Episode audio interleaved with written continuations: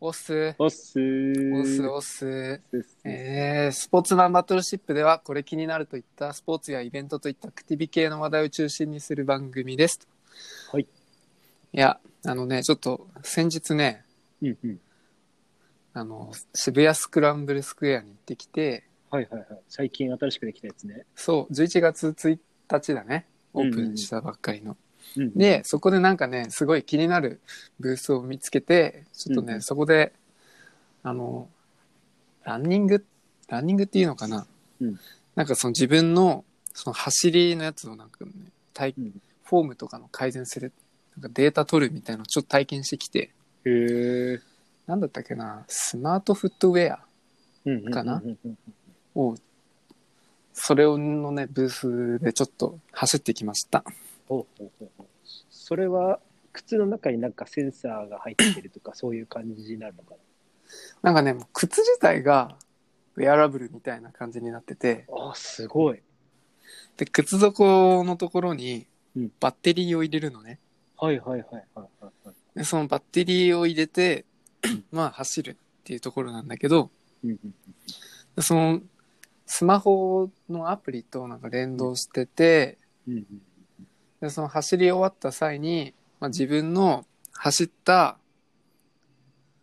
うん。なんだろう、ペースだったりとかうん、あとね、着地着地。あーそのあの足設置するときにうん、こう、つま先カラーとかかかとカラーみたいなのあるじゃないうんうんうんうん。あれも、ちゃんとデータとして読み取ってくれたりとか、おー、すごい。あとは、そのストライドの長さって言って、あの、走る際のう、んこの足の幅うんうんうんうん。だね。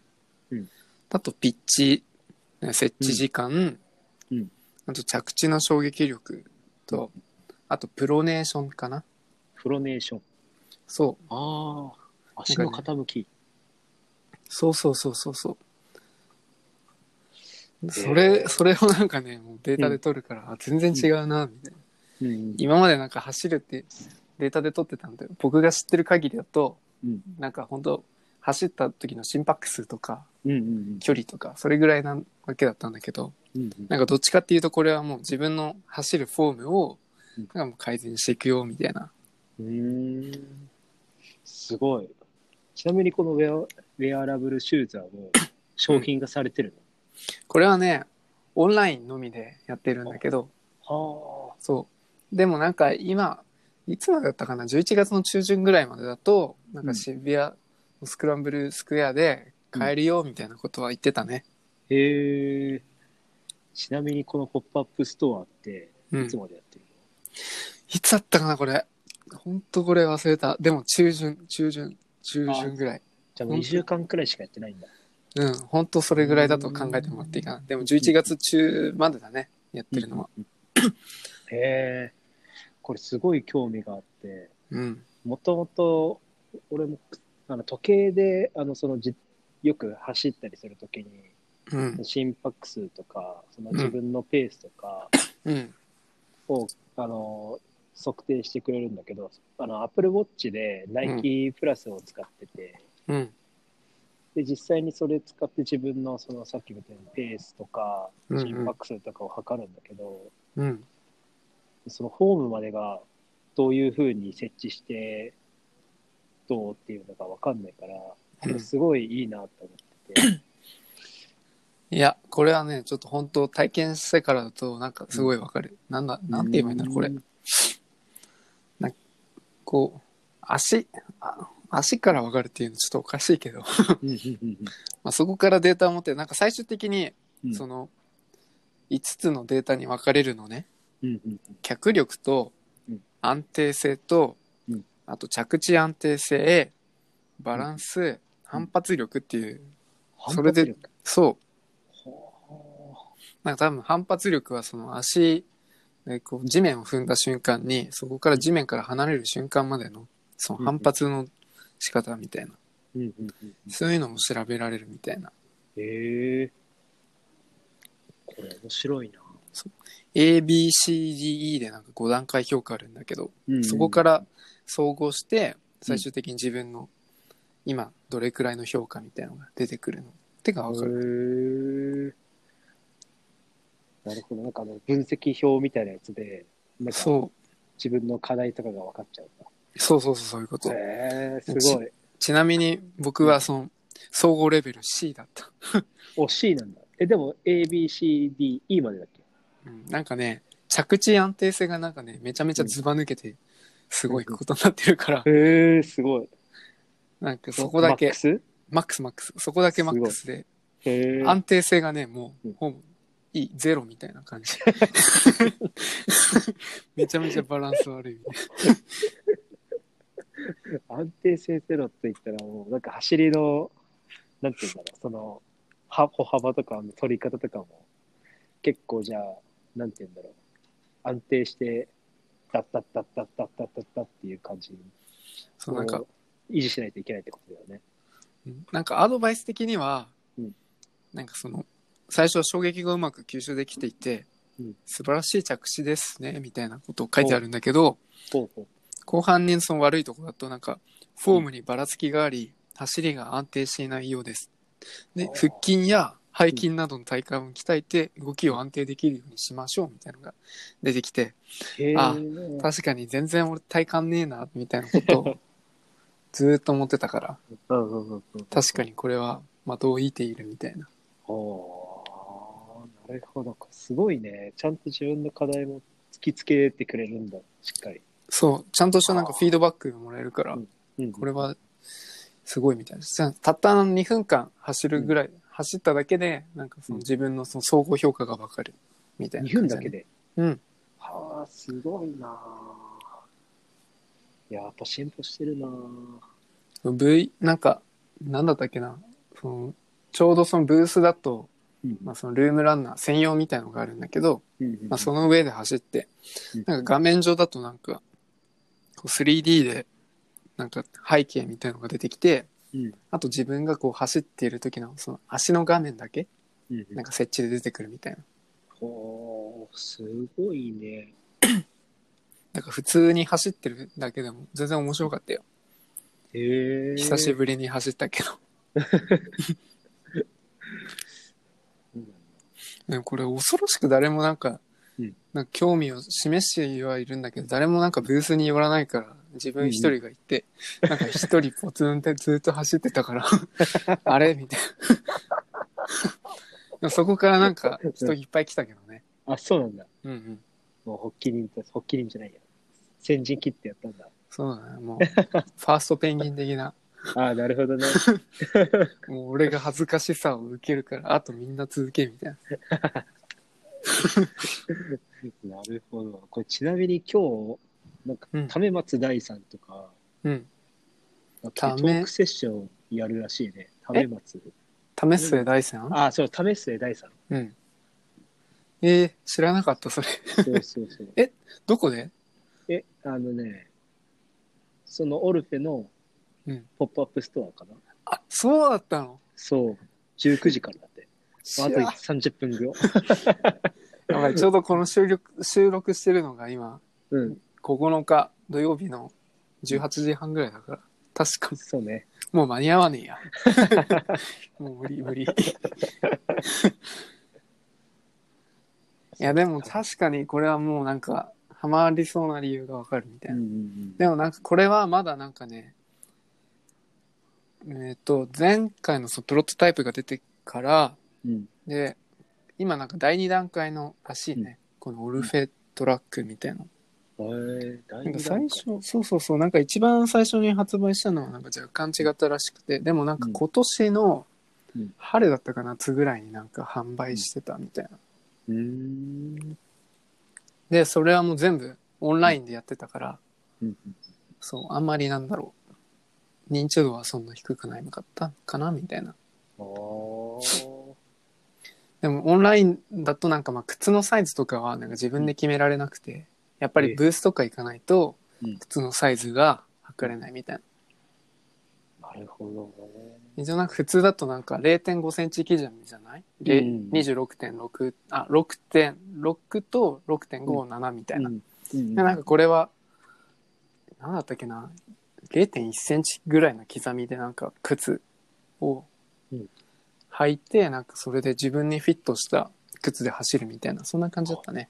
すごいね。それオーダーメイド的な感じでしょ、じゃあ、ほぼ。そうそうそあ、すごい。う。これは店頭とか、うんまあ店頭って言ってもそのブース行かないとわかんないみたいな。へえ。面白いなこれちょっと欲しくなっちゃったかオンラインでもやってます よ。今なら渋ら。谷すごにいね。行けばうん。買えますね。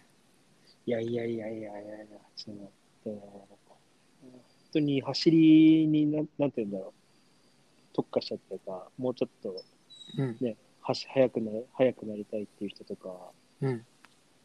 あとなんかちょっと自分の走ってる時に、どこが弱点なのかとか、どこがそストロングポイントなのか知りたい人にとっては、これ本当に便利なものだよね、これ。う。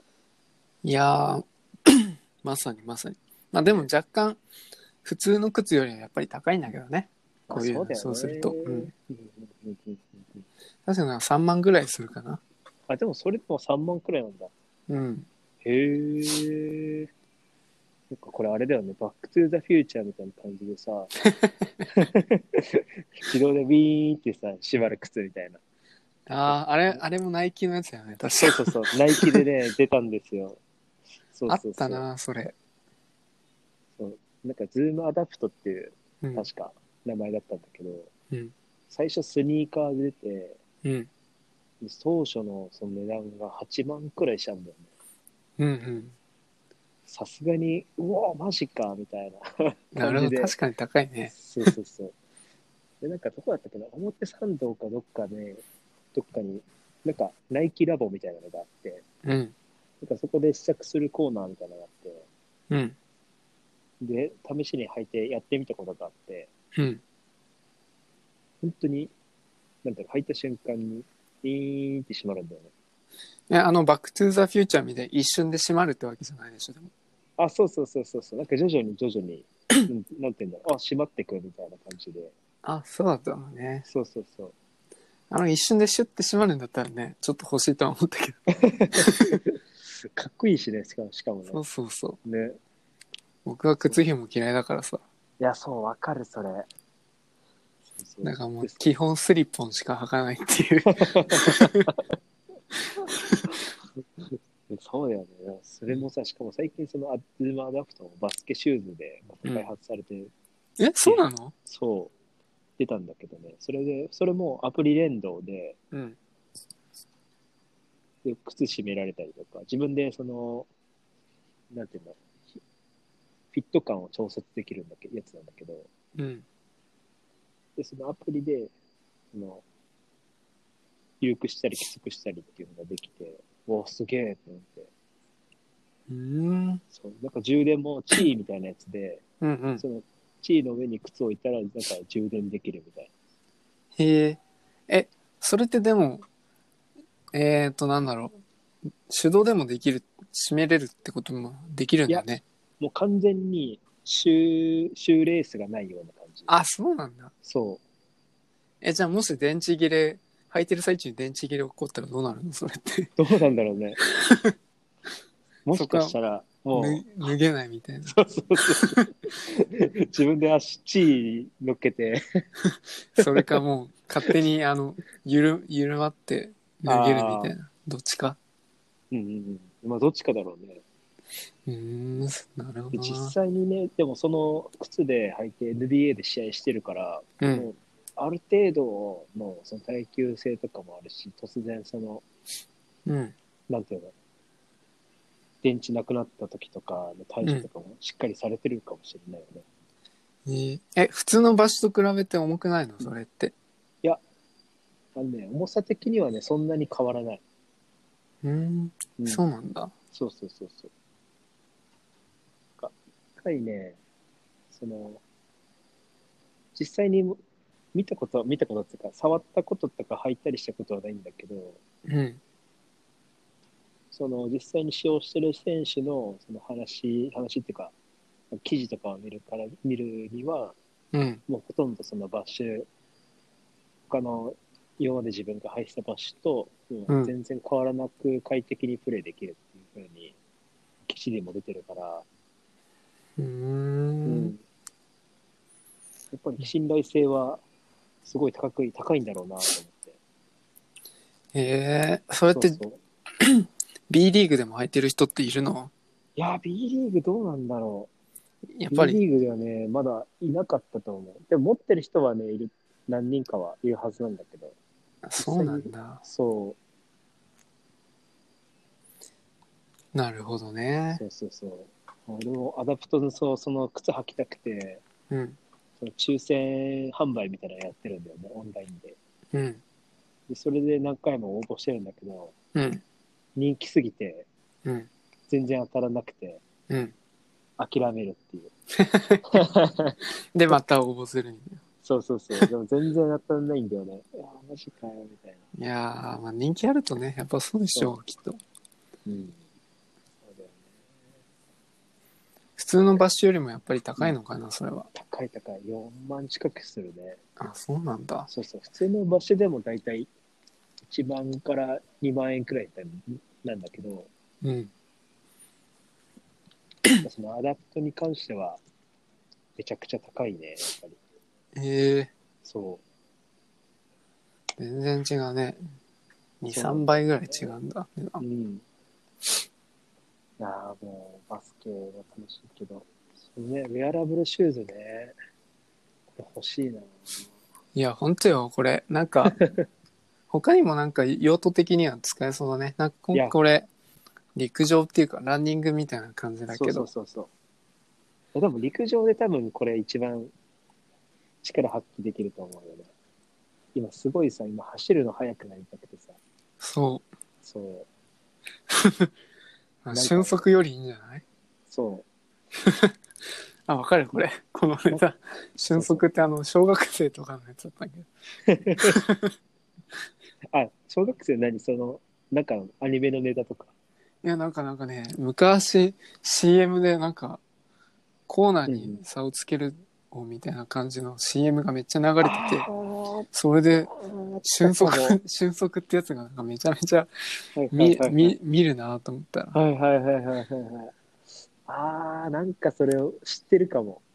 なんか土踏まずのところと、あとはその土踏まずの外側うんうんうんうんのその足のそ、あの、裏のその外側だね。なんか片方ずつになんかうん、グリップみたいなのがついてるんだけど、ちょうどこう、トラック回るときって左回りじゃないうんうんうん ?400 メートルトラックとか。うんうんあれ用になんか作られてた靴でうん、があってうん、なんかその、左足が外側にうんグリップついてて、右足がうん、なんかその、えっ、と、土踏まずの方向、左側にグリップがついててうん、そこでコーナーを差をつけろみたいな、そんな感じのおー CM だった。。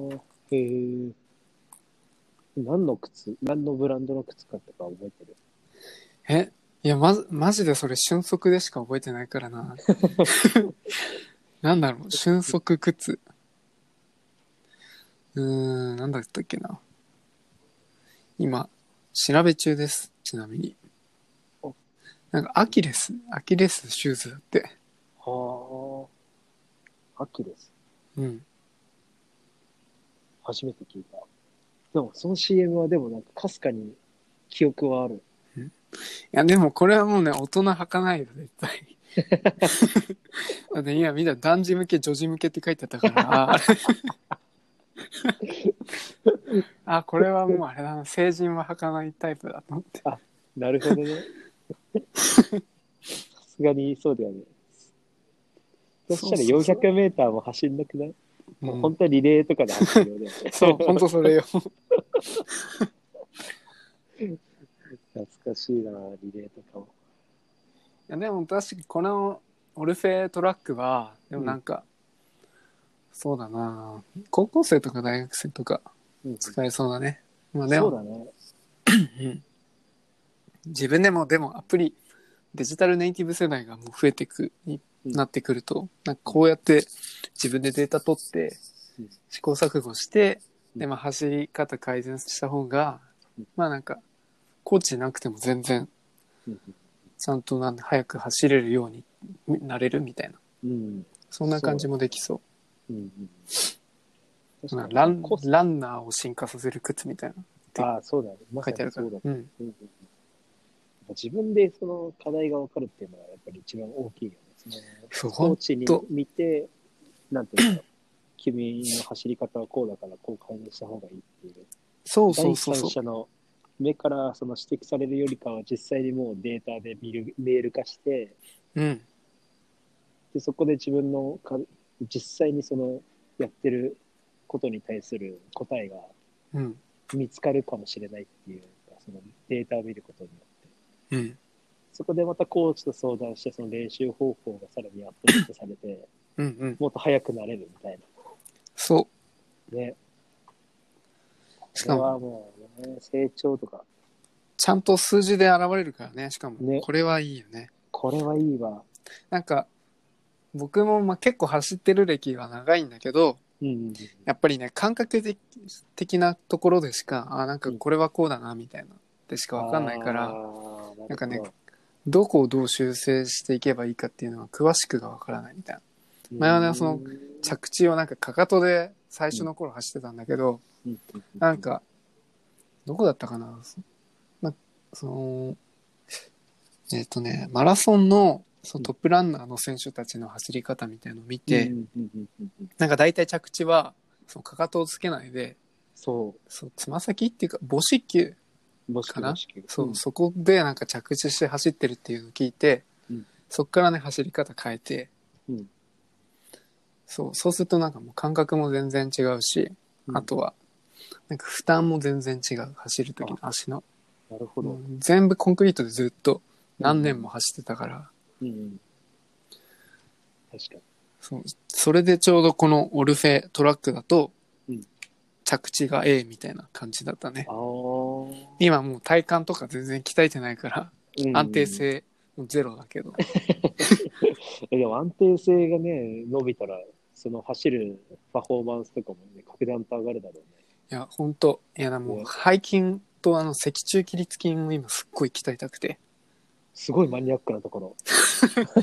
いや、 いや、これ超重要だなと思って、腹筋、腹筋よりも全然重要だよ、みたいなね、うん腹筋なんてほぼいらねえみたいな感じだけど、うんうん走ればもう勝手に腹筋なんてついてくるし、みたいな。うん。うんうんなんかその、自分がね、なんだろう、自転車乗ってた時もそうだったんだけど、うんなんかね、うまくその、自転車をこげないというか、全然速くないな、みたいなことがあって、うん。で、どうな、なんでだろうと思って、うで、んそこからなんか、背筋とかうん、脊柱起立筋を鍛えてたのね。うんうんそしたらなんか、スピードとか、なんかタイムがうん、なんかね、だ、だいぶ下がってて、なんか2時間切れなかったのか1時間切ったんだけど、うんうん。なんかやっぱりそれ背筋鍛えたおかげかなと思って、なんか多分その理由としてはなんかもう軸がしっかりするから、ブレないのよ。うんそう、ブレない。と、うんその空気抵抗が少ない。うん常にこう一定なところでバーっていくから、はいなんか体が左右にブレると、その分、バランスも崩れたり、うんあとはもう、その空気が当たってう、んスピードが落ちるみたいな。これは走りにも共通する人だけど、なんかほん、足速い人は、だいたいもうみんな軸しっかりしてる。うんうんうんうん。確かに、そフォームがね、そうそうそうそう走るフォームが、すごいなんか、シュッてなってる、直立になってるっていうか、そ。そうれだからをもう、ちゃんとしてる人はもうこう、点、点っていうかなんか一、うん一直線でこう、バーって走るみたいな。うんうんうんうんひどいなんか、やじろべえ、ひどい人はなんかやじろべえみたいに左右ふ触れながらああ。前に走っていくみたいな。ああ、すごいなんかそれわかる。だからもうこれからなんか足速い人でなんんか見た時になんか軸ちゃんとしてるかどうかみたいなので、うんまず状態がしっかりこう、ブレてないかを確認するのが一番みたいな。なるほど。で、それでもう脊柱起立筋欲しいって思った。へえ。それすごい面白い。そう。まあ脊最柱近うんうんうん。あごめん最近最あいいよそう最近そのね、その仕事でその体力測定があって、うんうんでちょうどその3キロの測定があったんだよね。うん。で、今まで10分後半くらい走ってたんだけど、うん。ちょっと今回、いろいろサボっちゃってて、ちょっとう11分台に落ちちゃって、いいえ。うわーマジかって思ってちょっと今危機感を感じてるところなんだなるほど。3、3キロ11分。いや、でも、 11ぼ分僕からしたら早いけどな。うーん普通はどれくらいなのあ、その3キロだと、ドイちゃんの、うんなんか、出したいタイムとかって、出したいタイムは基本目標はえっとね10分半で走りたかったんだけどうーん、 30秒その目標にちょっとオーバーしてたっていうのがあってなるほどね。そうそうそうそうやっぱりねスロースタートなんだよね最あ初遅遅くて徐々に伸びていくんだけどーうんうん。そのトップスピードまで持っていくのに時間がかかってうん。最後の最後でちょっと余力が残っちゃった状態でゴールしちゃうみたいなああしまったみたいなウサイン・ボルト的な。そうそうそうそうそう ちょっと配分ミスったみたいな感じになっちゃうんだよねいいそてうか体力測定で3キロ走るんだね。走る走るなんか体力測定もなんか学生の頃でしかやったことないから。ああ学生の方がね体力測定的には結構きついかもしれないあ、そうなのそうそうそう。だって、うちのや、あれだったら、腕立てと腹筋やって、うんうんで、うん。 3キロ走って、うん。で、もう一個その種目、その種目、う一ん。括りで1種目で、もう一つうん2種目っていうのがあって、うん。で、その懸垂と、走り幅跳びと、うん。えーっとね、ソフトボール投げがあって、あうんでその6項目で、その自分の記録で9がつくみたいな感じ。へえ。そうそうそう。え、それってあの、5段階評価みたいなの分かれるのそれともい ABC みたいああ、5段階評価、7段階評価になるのかな。な7段。そう。なんか、トップが1級、1級、2級、3級、4級で、最後7級まで。えーあ、7級がもしかして一番悪いみたいな。そうそうそう、7級はまあ、9外みたいな感じになるんだけど、うん。そう。で、大体その4級取れなかった、4級まで取れなかった人は、うん。その、自分が、うんその人が3級取れ、あ、じゃあ4級以上取るまで、うん。毎年、毎年、毎年じゃないや、毎月うん。訓練に出て、うん。で、その月の最後に、もう一回体力測定してっなるほど。ていう感じにななるんだよね。そうなのか。そうそううそんう。だからもう、常に体力は維持しておかないといけないから。いや、ほんと、ほんとそれね。いや、もう。う体力なくなってきてや ばい。もう全然走れてないよ、みたいな。だから本当だよね。うんえ、てかもうソフトボール投げなんだ。なんか、そう子供の頃なんかハンドボール投げだったんだけど。ああ、そう。そうそうそうそう。俺もここに入るまでは、ハンドボール投げとかだったんだけど、初めてソフトボール投げするから、で、うん今までバスケもやってきてたっていうのうもあっん。て、そのハンドボール投げだったらある程度そのバスケのやり方と似てるから、うん。なんかそこまで、あ、へっちゃらじゃんみたいな感じだったけど、うん。今まで野球投げみたいなのシャクッと投げ状態でソフトボール うん。バーンって投げるから、うん。ホームがすごいめちゃくちゃになっちゃって、うん。で入ってきた当初なんか、みんな40、50メーターボンボンボンボン飛ばすのに、うん。俺だけ30メーターって、ああ。え、お前全然飛ばねえじゃん、マジかよ、みたいな。いや、でも、そ、それ、そんな感じだよ、僕も。いや、記録は忘れたけど、でも僕は女子より飛ばなかった。あ、そうそうボーそうルそ投うげそてうそうそう。あれそうと思本当にそんな感 じ。え、いいみたいあともう一回投げただけでもう肩痛いのよね、 僕。な。 そうそうそう肩痛いし、肘痛いし、あれみたいな。なんか子供の頃になんか野球をなんか遊んでたりするんだけど、うんうん。なんかその頃な、あ、ウォーミングアップとか知らないから、常に全力で投げてたのよ。うんうんそしたらなんか右肩がいなんかすいつも痛いみたいな感じうで、ーあんこれが故障なんだみたいな。ああ、なるほどね。。そうそうだと思体力測定は、うんなんか瞬発力系は全部マックス評価だったけど、あとはなんか持久系とか、そういう、筋持久力とえーそうそうかそ、うみたいな、うん全部ダメ。へえ。あしたら反復横跳びとか結構あ良そうかったそうそう。反復横跳びはもうなんか、あれはずば抜けててかなんか、へえなんなんて言えばいいんだろう。この最高得点の何うん何十何回までみたいのがあるんだけど、うん。もうそれなんか一回りぐらい越してた。え、すごい。それだけ良かったな。あともう全部、女子よりやばいみたいな感じ。へえ。 あムラがありすぎてね、なもううんダメだね、なん か。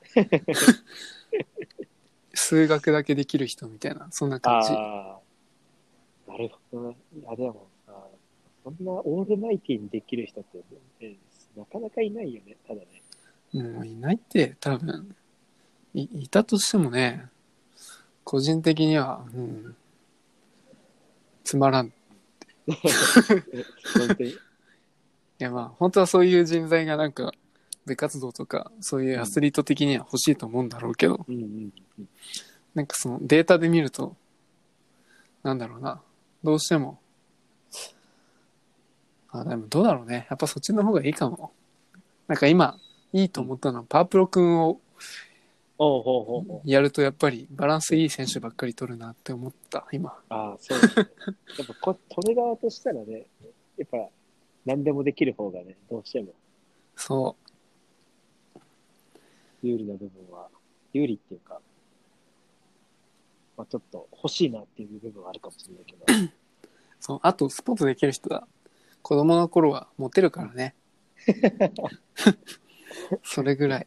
いや、本当にそれ、めっちゃモテたかった。ねえ大人になってからいないでしょう。うん 足速い。人がタイプですっていう。 どうす る ?20 代、すごいよ30代とか、いやーそれぐらいの年い代で。や、それだったらね、今の職業的にもね、結構、いい感じで来れるんじゃないかなと思うんだよ。もう狙いアスリートしかいないじゃんって思って る。それ本当だよね。体をめちゃくちゃ鍛えてるようなね、人たちとかね。いや、本当もう期待、期待てえわ。もうマジで。期待てえわと言いながら鍛えないっていうね、悪の循環に陥ってるっていう。やりたいことがたくさんあるっていうそね。う。なん、か、土井ちゃんとかトレーニング方法とかじゃないのなんか、トレーニング方法ね。まあ、一応、なんていうの、ミリタリー系に今いるから、ミリタリー、うん。何そのミリタリー系って。でまあ、そんな大したことはないんだけど、その、うん。実際に、なんていうの、訓練とか使って、うん。やっぱり、その、重り持ち上げるのも大事だけど、うん。どうしてもやっぱ体をどういう風に使って、ほうほうほその、まあ、人を助けたりとか、重いものを持ち上げたりするかっていうのが、やっぱ大事だとう。うん。で、やっぱその中で、やっぱり体の使い方っていう部分をトレーニングしないと、うん。そのウェイトトレーニングとか既存のやつでやると、どうしても可動域が限られちゃうから、うん。柔軟性と筋力と、を掛け合わせたまあトレーニングっていうか、ほえー、なるほど。やってて、で、最近からよく聞くようになった TRX って知ってる TRX、いや、知らない。何それ。っていう、なんか、その器器具っていうか、まあ、全然大したことないんだけど、その、なんて言うんだろう。黄色と黒のラバー、ラバーっていうか、あ、なんあかー、吊り見た下がこっとあててる。、あー、あるあるある。え、あしある。うん。そうそうそ。そうそれ使ったことある。多あ、分。本当にえ、多分それってあの、ラバーって言っても、なんかナイロンの、あ、そうそうそやつでうしそょう、ナイロン、ナイロン、そう。なんか、なんか伸びなくて、そうそうそう。なんか自重、自重みたいなのでトレーニングすそうそうそるうそうみたいな感じだった。そうそうそう。まさにそれそれ。あそれか主にそう自重で、で、ね、情報が正しくなかったら申し訳ないんだけど、確かその、米軍の陸上さんが、陸軍、うん米陸軍の人たちが、うそん。の実際にトレーニングとして、その TRX っていうのを用いてて、うん。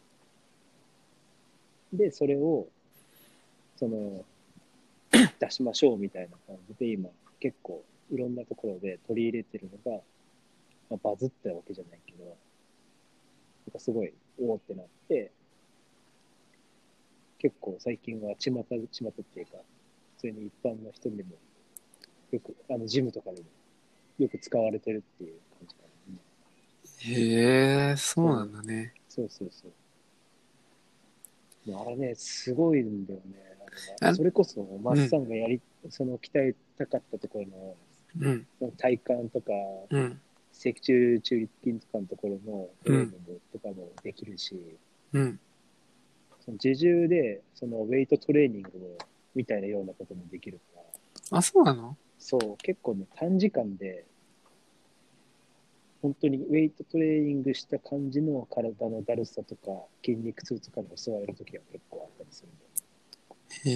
いや、なんか、その、初めて TRX ね。ねその使った時、全然使い方わかんなくて、ああ、これどうやって使うんだろうみたいので、なんか、見よう見まねでトレーニングはしたものの、全然なんか負荷かかんねえじゃん、みたいな感じだったから、もう正しい使い方わかんないと、なんかこう、わからんみたいな。あー全然効果ないみたいな。そうなんだよね。あれ結構難しいんだよね。そうそうそうそう。あれ、確かなんかサスペンショントレーニングっていうんだよ。そう、思い出した。サスペンショントレーニング。そうそうそう。その自体重と、うん、その、なんていうんだろう。その、例えば、斜め腕立てみたいなのあるじゃん。うん、あれを、その、実際にその TRX のその、器具を用いて、うん、やることによって、その重力を負荷としてうん、利用する、まあ、トレーニングがサスペンショントレーニングっていうんだけど、うん、うん。それを TRX、なんていうの ?TRX がその一番の強みとしてるトレーニングっていうのかなシステムっていうのかうーん、な、そうそう。で、今ちょっと調べてみたんだけど、そのサスペンショントレーナーが、そのネイビーシールズのうん司令官であったランディ・ヘトリックさんが開発したっていう感じなんで、やっぱりその米軍の、まあ、さっき陸軍って言ったんだけど、うん、海兵隊の人たちが使ったもともとはトレーニングだったみたいだね、これは。へえ、そうなんだ。うんうんうんそれで、ねそれでミリトレみたいな、そういうことなのそうね、まあそれもあるし、まあ、でもやってる人は、今のうちの職場ではそこまで多くないっていうのが現状なんだけど、あまり知らない、逆に知らないっていう人もなるほどそうそうね。そう。そんな感じかな。まあ、実際にミリトレって言っても、そういうトレーニングだけど、本当に実践的なことも、実践的なことっていうか、ね。まあ、うん演習みたいなこともやるし。あ、そうなのミリタリートレーニングって何その、実践的なトレーニングってどういうやつなんだまあ、実際、そのみんながよくうん、連想してるような、まあ、戦闘訓練みたいな感じとか、なんかイメージしてるのだと、あの、なんか消防士の訓練みたいなやつ、ちょっとなんか、想像しちゃってるんだけどあー。あの、火を消すトレあの訓練みたいなやつ。なんかね、二人一組のパートナーで、うんなんか、パートナーかどうかわかんないんだけど、その壁登るときにああー、はいはいはい。人が下にいて、その人の手を使ってジャンプして壁登るみたいな。ああ、いやいや、そういう感じではないね。あ、そうなんだ。うん、本当に実践を想定したやつ。ええそうそうそう。実践を想定なんか、うんなんだろう。泥の中に報復前進とかそういうことまあ、一応、まあ、あるっちゃあるんだけど、今うん自分がその所属してるところは、空の方なんで、うん。どちらかというと、そういったところは陸さんの方になるのかな。あ、そうなんだね。そうそうそう。えーえじゃあパラシュートとかもあるのそれ。ああ。うん、陸上さんがあるかもしれないね。あとね、あ航空そうなんではすねね、そうそう、どちらかといえば、やっぱり航空領域の方のトレーニングになるから、うんうんうん。どちらかというと、その、なんだ、コンバット的な感じコンバット。エアコンバットみたいな感じエアコンバットんえ、かえコンバットって何格闘技まあ、そんな感じなんだけど、まあ、なんだろう、あんまり大っぴらにはいないいないんだけど、そのあ戦闘機同士で、その、なるほど。わーっ例えばその敵国を想定した、その、まあ、うちのなるほ領どね空に侵入してきて、そういうことか。そこで、まあ、ここはうちの領域です、みたいな、領空だからここに入るな、みたいな感じでいろいろやりとりして、でなそれでるも、そう、まあ、言うことを言うことにしてから出なかったら、あの、うちの、その基地のところに降りさせて、うん。拘束してっていうようなやつもあったりするんだよね。へえ、じゃあ頭使う方なんだ、そっち。あ、そうだね。頭も使うし、そう。いや、なんかコンバットって聞いたから、なんか、ゴキブリのやつかなとか。ゴキブリのコンバットかなとか思って。あああ。 れなんだろう、コンバットって。スポーツ格闘技って今思っちゃったけど。あそういうことか。なるほどね。理解、理解。そうそうそうそう。とかね、まあいろいろあるね。あの、あとなんだろう。救急法とかもやったりするし、うーん。救急法。そうそう。なんかその負傷者に対して、そのどういうふうに運んだらいいかとか、うん。あとどういうふうにあの応急処置したりとか、うんうん。うん、とかでやっぱ使うね。やっぱそういうその負傷者に対して、そのタンカーとかをガッと作って、うん。持ち運んだりするから、もちろん筋力とかも必要だったりするし、うん。まあそういうところで、なんだろう、今まで、そのやってきた実践がここで、集大成じゃないけど、うんうそのん。メリトレで発揮されるみたいな感じ。なるほどね。そうそうそう。そういうことか。うんミリトレ。はあ。いやー、なんか想像してたのと全然違ったから。本当に、ちなみにどういうこと想像してたなんか、さっきの言ったあの、うんほふ前進とかだったりとか、あーあー、あーあー、なんか実践とかはそういうのなくて、うんなんかその、なんだろう、障害物超えたりとか、そういうの感じだと思ってた。あーそれはね、最初の、なんて言うんだろう、一番最初に入った時に、うん、 3ヶ月くらい研修期間があるんだけど、うん、その時に結構その項目をよくやる。あの、匍匐前進して、その泥まみれになって、うん、なんか障害物を越えたりとか、うん、なんか障害物持って走ったりとかうん。